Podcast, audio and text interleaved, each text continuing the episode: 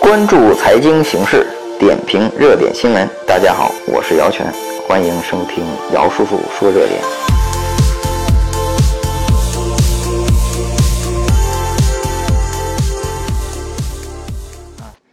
这个石家庄新购房五年内不允许交易啊，就是在这个每年九三零啊，都是一特别敏感的时候。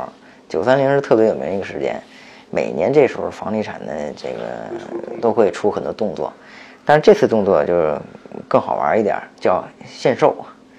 那个原来叫限购啊，比如说你你没资格，说再多你没资格在北京交社保不满五年，是不让你买房，没户口你不让你买，说说你你你有这资格才能买，这叫限购，你购房资格没有？哎，但是现在变成限售了，你们考虑是什么呢？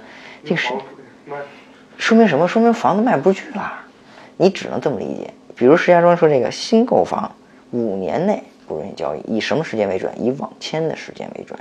比如网签的时间，不是拿房产证时间，是网签时间为准。因为网签时间、房产证时间可能还有新房可能要两年，二手房可能要半半个月、一个月都有可能，包括新手房和二手房。那这问题就出来了，到底是不是房价涨得过高的原因？我个人认为呢，是因为现在房子呢可能会出现暴跌的风险，才会出限售的问题。如果说大家可以随便卖，那这个市场的控制权就不在政府的调控范围之内。好，允不允许你卖了，对吧？那能卖房的人是什么样呢？第一是开发商，是吧？可以卖房。因为开发商手上的房是，你你你你没买呢，他可以随便卖，对吧？只要你有资格，你可以随便卖。开发商可以卖。第二呢是持有五年以上的房子可以卖。那这个两个量呢，就会减少了很多。很多人可能嗯，炒房的人或者说是短期投资人，拿个三年、两年就卖了，等不了五年，这一下子就把所有人的钱给扣到五年了。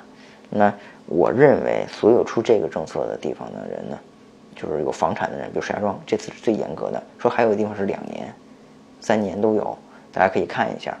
对于自己房产有这些地方人，一定要多留个心眼了。房价是不是会要跌了？如果要跌之前，如果你恰恰你是满五年了，你这时候是不是要出手卖掉，或者说是等一段时间你再买回来？我个人认为，短期内对于呃房价是一个稳定作用，可能还会短期上涨，因为你市场上可卖的房子是变少了的，不是变多的。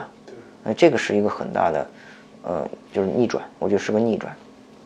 这是一个啊，第二个是。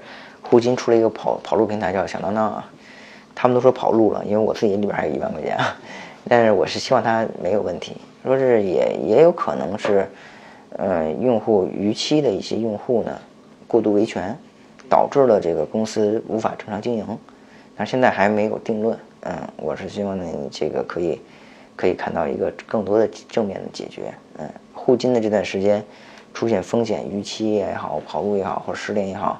也比较集中，我认为呢，对，可能是一个恐慌性的，呃，并不见得是真是出了这么大的问题。一旦恐慌性这个恐惧心理有了，人吓唬人的这种是最恐惧的，那下一步呢可能会出现集中兑付或者集中的这个要求，尤其那些短期有短期产品的三十天啊、四十天这样的产品，可能会集中的，比如到期赎回、到期赎回，会造成这个平台的资金量的一个急剧的融资额下降。嗯，我就提示一下，就任何事情都有风险，但是过度的去恐惧风险也是不对的。我们要正确的去看待这个风险。嗯，今天就讲到这儿，非常感谢。